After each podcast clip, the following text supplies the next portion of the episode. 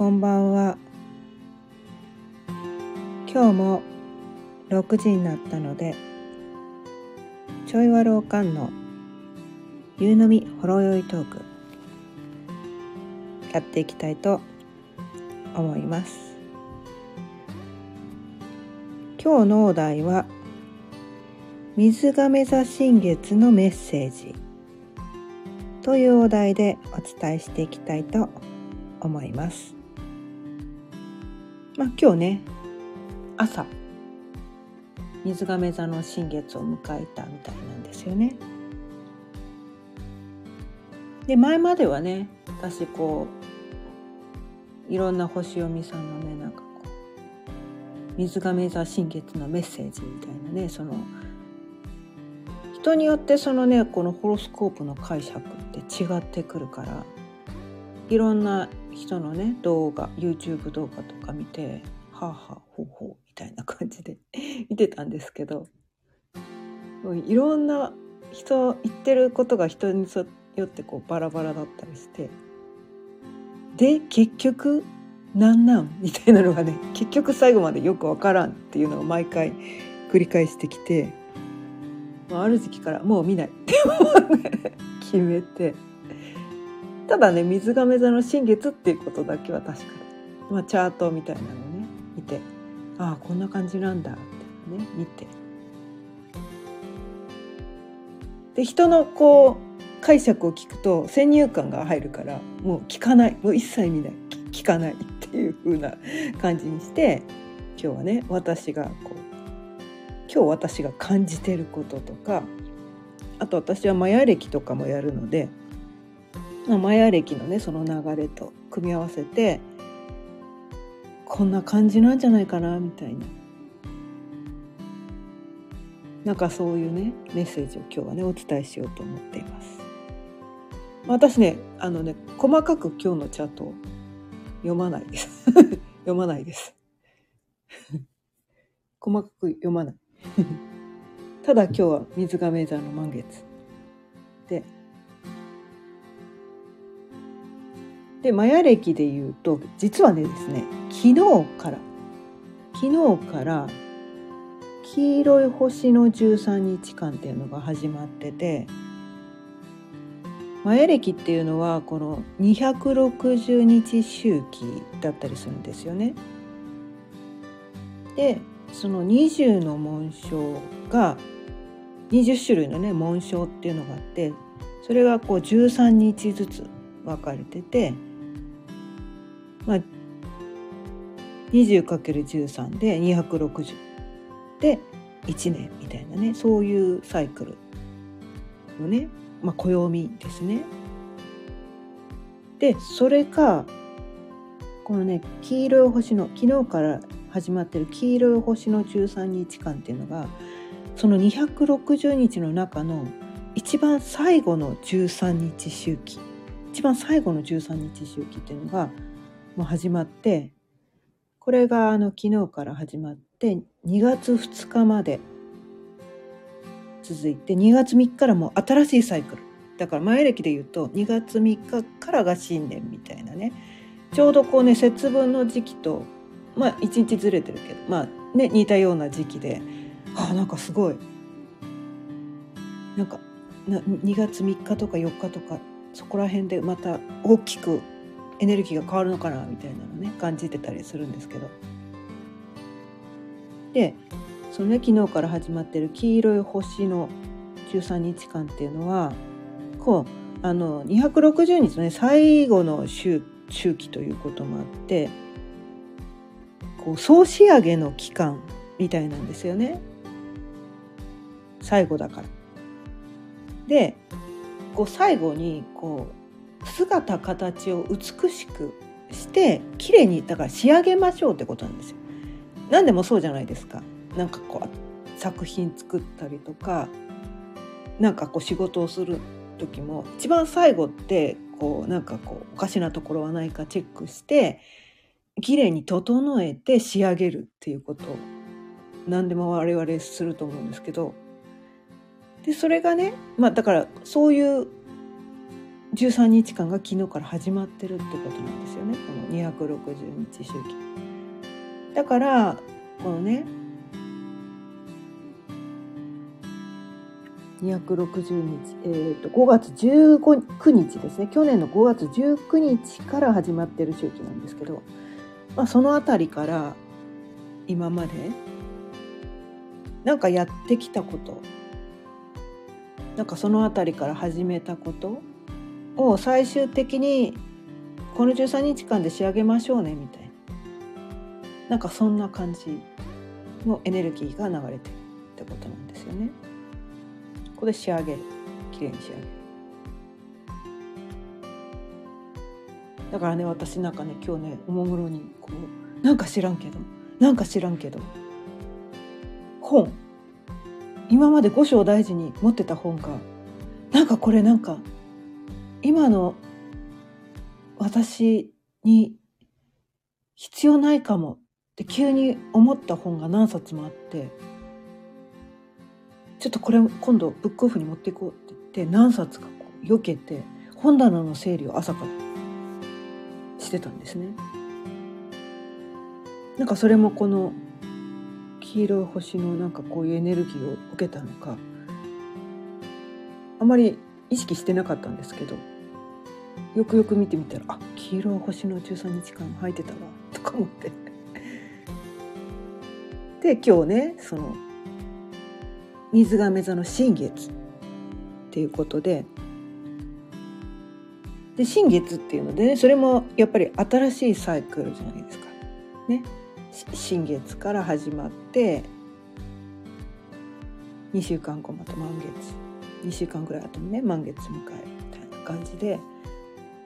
ちょっとなんか似たエネルギー新しく始まるみたいなエネルギーがあったりするで今回ねその水亀座の新月が起こってるハウスっていうのがあるんですよね。あの先生術とかね星読み知らない方はちょっとね何何のことってわからないかもしれないけどその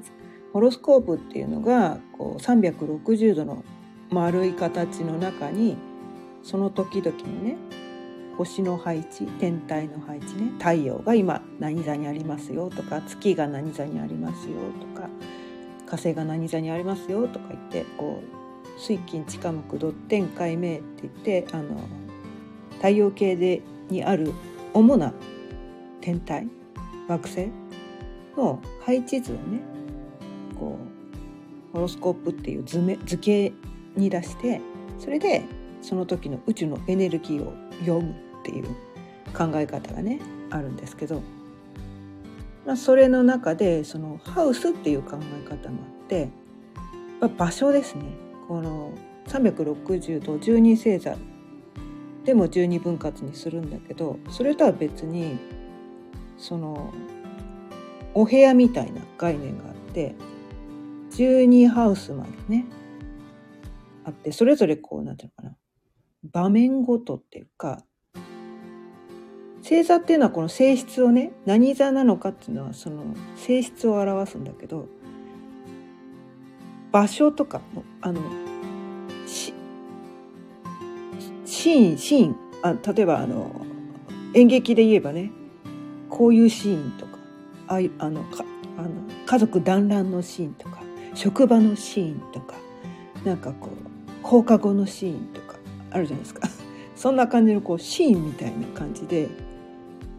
でそれがその天体がねそのどのシーンの場所に今あるかによってそれをなんかこう読み解いていくみたいな考え方があるんですけどそれがね今日は今日はねその水亀座新月っていうのは1ハウスっていうところで起こってですよ。で1ハウスっていうとどういうことを表してるのかっていうとこうね自分自身なんですよね。自分自身のこうアイデンティティみたいなそんな感じかな？うん。自分自身のアイデンティティみたいなそんな感じの意味合いがある。で水亀座。水亀座っていうと水亀座のね意味っていうのいろんなねキーワードいっぱいあるんですけど、まあ、結構ねなんかねオリジナリティだったりもするんですよね。まあ博愛主義とか平等とかもあるんだけど結構ね知り合いに水亀座の人がいる方はねこれ聞いてる人の中で自分が水亀座だったり水亀座の知り合いがもしいるとしたら結構個性的な人多くないですか？みたいな個性的な人。ね。結構なんかほなんていうのかな。変わり者だねっていうのがこう褒め言葉になる人種というか。なんか人と同じことしたくないみたいな。人と一緒やだみたいな。ちょっとなんか変わってるみたいな。でもなんかフレンドリー。別に人人拒絶するわけじゃないんだけど。でもなんか人と同じことはちょっと嫌かなみたいな。なんかそんなね。傾向があったりすると思うんですけど。まあ私はね月星座が水亀座の人で。結構ねその水亀座の質が結構あったりする。でまあ次男坊もねあの今年もうすぐあ今度20今日20 26日にね27歳になる次男坊がいるんですけど。彼がね水亀座に3点体ぐらいあるね。すごい水亀座色がめちゃめちゃ強い。とてもとても強い。次男坊がいるんですけどまあ個性的ですね。みたいな。そんな感じで身近にね水亀座とても強い人がいたっていうのと自分も水亀座月星座あるということで水亀座結構好きだったりするんですね。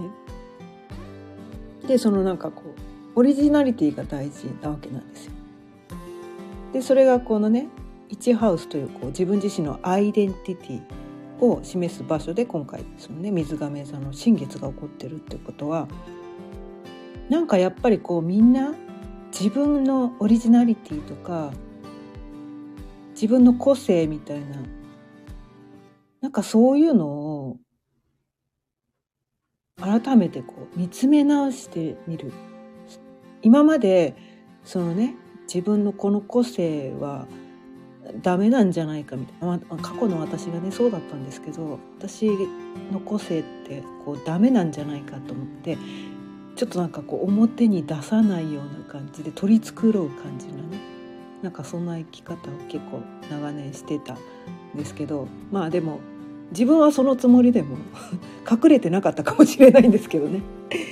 自分の意識でねそのねこうこここの私の持ってる個性はあの親からこう、ね、怒られた個性だから外で出しちゃダメなんだって隠してるつもりだったけど隠れてなかった可能性もあるんですけど。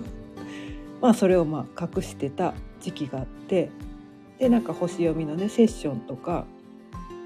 いろんな人と話をすると自分のその持ってる個性を結構ね否定してる人がすごく多いなんて。それを悪いことだ短所だって認識してる人がすごく多かったりするんですね。なんかそれがすごいもったいないなと思ってて でなんかそれをねこう表に出さないようにやっぱね私過去の私と同じように表に出さないようにって言ってしてる人が意外あ日本人は特に多いのかな。うん、控えめな個性だったらね別に普通に出せるのかもしれないけど個性ってやっぱり人と違うから個性だったりするんですよね。ちょっとなんかこうはみ出ちゃってる感じ？はみ出てる部分？こうあの枠に収まってない感じ？他の人と違うことが個性なんですよね。だからのそのねそれを否定しがちだったりするんだけどでもこのね水亀座の新月1ハウスで起こって自分の持ってるオリジナリティ。もうここから出してってもいいんじゃないの？みたいな。これを機にじゃないけどね。今までね出してなかった人も「いやって出しちゃえ!」みたいな。そんなこと言われてるのかなって私は受け取ったんですね。まあ、他の星読みさんが何て言ってるか知らん知らんですけど。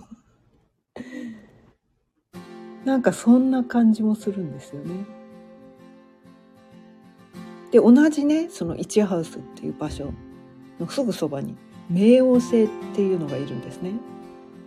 まあ、冥王星は水亀座じゃなくてヤギ座にまだいるんだけどこれからね水亀座に入ろうとしてるもうねヤギ座の最後の方にいるんですけどこれ破壊と創造の天体とかねよく言われるんですけどもう破壊と創造なんですよ。今までは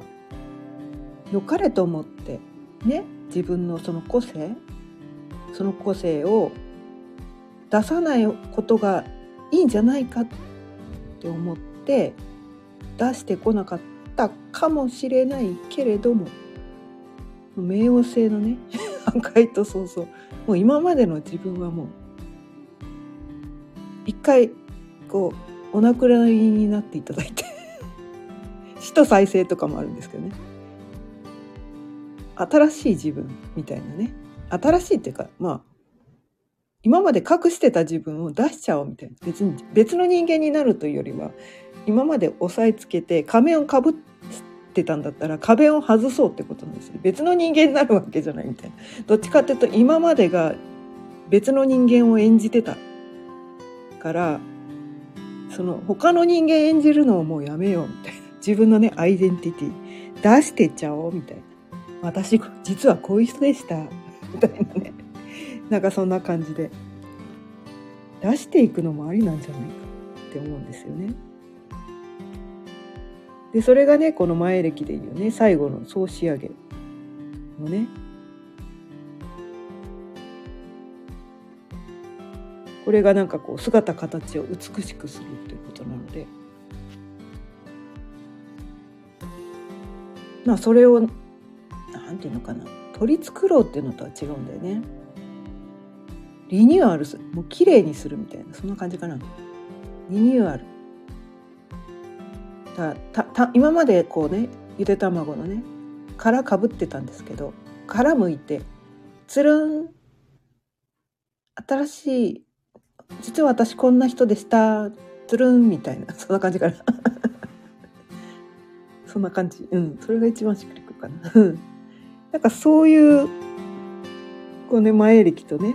この前歴のこの黄色い星のねメッセージと水亀座新月重ね合わせるとなんかそういう感じのイメージがね今降ってきました、うん、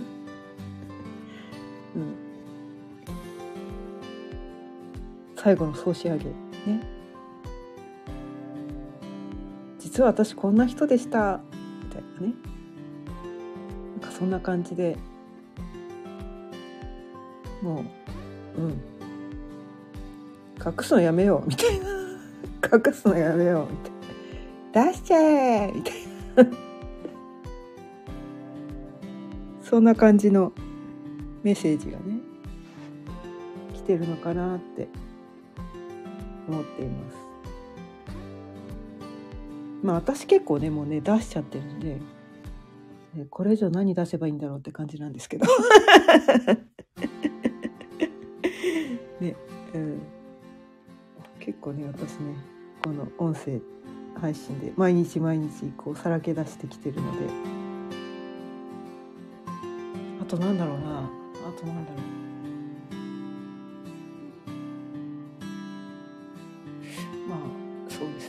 私で言うとなんだろうな。すっごい私ね面倒くさがり屋なんですよね。面倒くさがり屋。悪く言うと面倒くさがり屋なんですけど。でもめめだからね個性ってこう二面性があるんですよね。悪くも言えるし良くも言えるって。で自分自分のこと人のことはいいい風で言ってあげられるのに自分のことになるとこう悪い方の表現で言うんですよねだから私もだから今悪い方の表現でつい言っちゃったんですけど私面倒くさがり屋なんですって言ってついね言っちゃうんですけど。でもそれいい言葉で言うとすごいこう合理合理的とか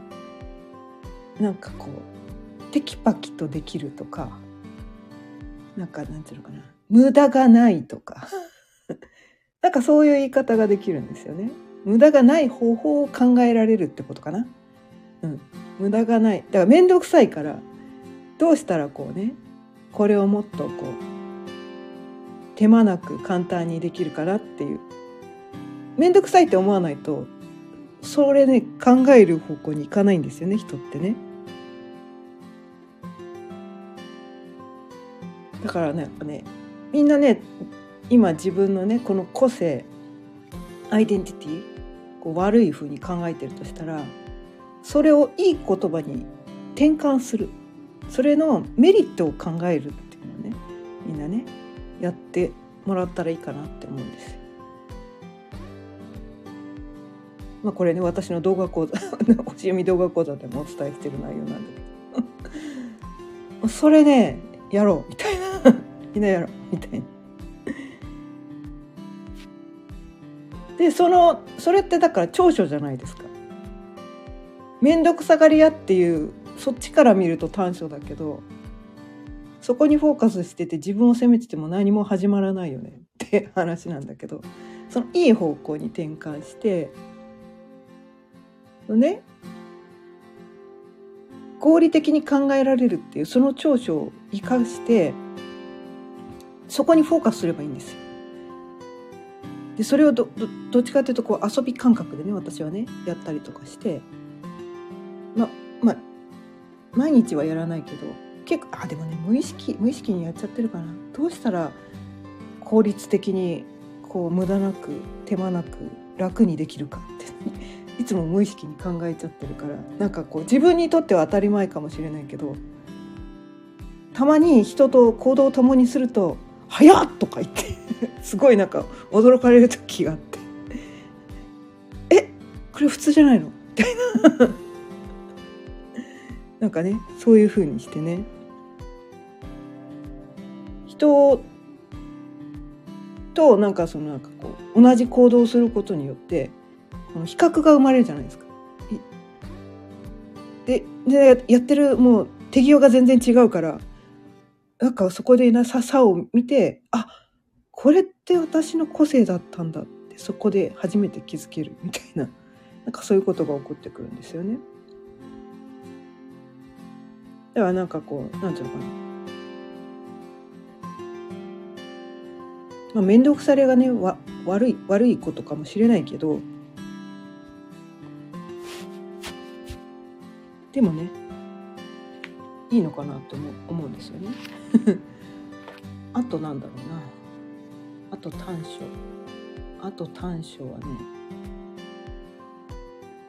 最近なんかね短所を長所に変換することばっかりやってるから短所浮かばなくなってきちゃった。昔はいっぱい浮かんでじ自己否定とか自分責めばっかりしてたんですけどなんだっけ私の短所みたいな。分かんなくなってきちゃった。ね。いい加減？いい加減も結局なんていうのかな。いい加減いい加減ってほら 2, 2種類の意味があるじゃないですか。いい加減ってだらしないみたいななんかそういう意味合いもあったりするけど辞書調べてみるとなんか2種類のだからいい塩梅みたいなねちょうどいいみたいな適度であるみたいななんかそういう意味もあるじゃないですか。適当も同じですよね。適当っていうのも適している状態みたいな。適度で適度な状態みたいな。だって適当って字ってさ適しているっていうのと当たっているっていう字なのになんか適当っていうとすごいなんかこうちゃんとやってないみたいな。手を抜いているみたいな。なんかそういう感じにね我々受け取っちゃうじゃないですか。適当とかいい加減ってね。でも本来の意味はいや違くないみたいな。それが一番いいんじゃないのみたいな。完璧目指したら辛いじゃん。いい加減適当が良くない？みたいな。なんかそこを目指せばいい。ちょい悪もちょい悪もなんかそんな意味合いあの似たような意味でねちょい悪おかってこう言い出したんですけど。だからなんていうかな。いい加減はそうだな。悪い面から受け取る人もいるけど私はどっちかというとこういい意味で認識しています。いい加減。いいいい加減。いい塩梅。適当。適している状態。的を射ている状態。みたいな。あとうん。ちょうどいい。ちょうどいい。いいいい湯加減みたいな。そんな感じね。いいいい湯加減ですよ。いいいい加減っていうのはそそいい湯加減ですよね。いい湯加減のどこがダメなんですか？みたいな。なんかそういう感じ。なんかねこんな感じでなんかね日本語ってなんかこう間違って認識されてるのもねすごい多かったりするので。だから皆さんもねこう自分のそのね個性アイデンティティなんかこういうところがダメみたいななんかこうよくこう日本人に多いのがこう優柔不断とか八方美人とかっていう人もね結構多いのかなって思うんですけど私も結構ねそういうとこあったりするんですよ。すぐ決められない。即断即決できないみたいな。でも即断即決するばかりがいいことじゃなかったりするので考えるね考えて迷う時間も楽しかったりするわけじゃないですか。えどっちにしようって言ってね迷うのも楽しい。即断なんていうのかなその即断即決する人ってこうなんていうのかな。融通が利かない場合もあるんですよね。そそれも素晴らしいことなんだけどもう白黒はっきりつけたがるっていう人が多分即断即決するタイプなのかなって思ったりして。その優柔不断がダメ。白黒はっきりつけない。そのグレーな感じがその即断即決する人に至ってはなんかはっきりしなくて「うんじれったいわね」みたいな なんかそんな感じでね映るみたいなんですけどでもその自分がグレーってことは相手のグレーも受け入れられるっていうことなんですよね。相手がすぐ決められないからって言って「はっ決めなさいよ!」って相手を追い詰めなくて済むっていうね あまだ決められないんだねもう分かった待ってて待ってるから、うん、決まったら教えてって言って言ってあげられるっていう、自分もそうだから。みたいな。優柔不断とかねすぐ決められないとかいうのってね。そうやって自分を責めてたりするけど。そういう人も必要だよね。即断即決してこうね先頭を取ってこうみんなの温度を取ってこう勢いもが必要な場合もあるから。そういう人もじ現実には確かにそういう人がいるとすごいなんかこうそれまで膠着していた物事が動くっていう場合もあるからそういう人も本当必要だけどでもそうね優柔不断なかなか決められないすぐ動けないどうしていいか分かんなくなっちゃうでも相手には合わせられるってねなんかそういう人もね絶対必要なんだよね。みんながだってね私はこうしたいってみんなが私はこうしたい私はこうしたいってみんなが言ったらいや誰の意見聞けばいいんだよって話になっちゃうから相手にね合わせられる人もすごい大事なのかなって思うので。でも私がこうしたいって明確に言ってくれたらそこに合わ合わせるっていうことがね決められない人はそこに合わせればいいからその人も楽だったりとかしてやっぱりどっちも必要みたいなね。このようにね必要のない性格なんてねないんです一つもない。一つもないんです。ただそれがねこのね相性が悪い場合はぶつかる場合もあるけどでもだからといってこのね自分の持ってる個性を責める必要は一切なくて。あ時と場合によってねその何て言うの強すぎる何でもね過ぎ過ぎると争いのもとになるのであ過ぎたなと思ったらちょっとねこの場ではこの場ではちょっと抑えとこうとかねシーンによってはちょっと若干抑えめにするとかねそういうふうにすればいいだけであって別に否定しなくていいみたいな。まあね、否定しちゃいんですけどね。あまたまた出ちゃった私のこの悪いところみたいなね。なんかそうやってねすぐ人ってね自分を責めますけど。あ自自信持ってください。あなたの持ってるその個性素晴らしいものです。ただ場面ごとあと相手によってこの強弱はつけた方がいいよねって話なのかな。うん、そうね否定はしなくて完全に押さえつける必要もないけど相手によってはちょっとね弱めに出すとかこ控えめにするとかねなんかそういう感じで出していけばいいだけなのかなっていうのねすごい思うんですよね。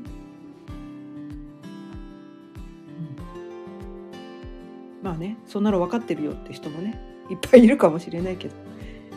まああの結構ねその自分責めとかね自己否定とかしてる人が多いので今日はねこの水亀座の新月ということでそれがね1ハウスというこう自分のねアイデンティティみたいなねこうもう外見に現れてるもうごまかしようのない自分の個性みたいなところが出るところのお部屋っていうねところで今回水亀座のオリジナリティというのねすごくなんかこう関係性が深いオリジナリティを大事にする水亀座というところであの新月が起こったということで今日はそれをテーマにお伝えしてみました。ということで今日も30分過ぎたのでそろそろ終わりにしたいと思います。毎日夕方6時からだいたい30分くらいその日のテーマを決めてお伝えしています。今日も聞いてくださってありがとうございました。また聞いてくださったら嬉しいです。それではまた明日。さようなら。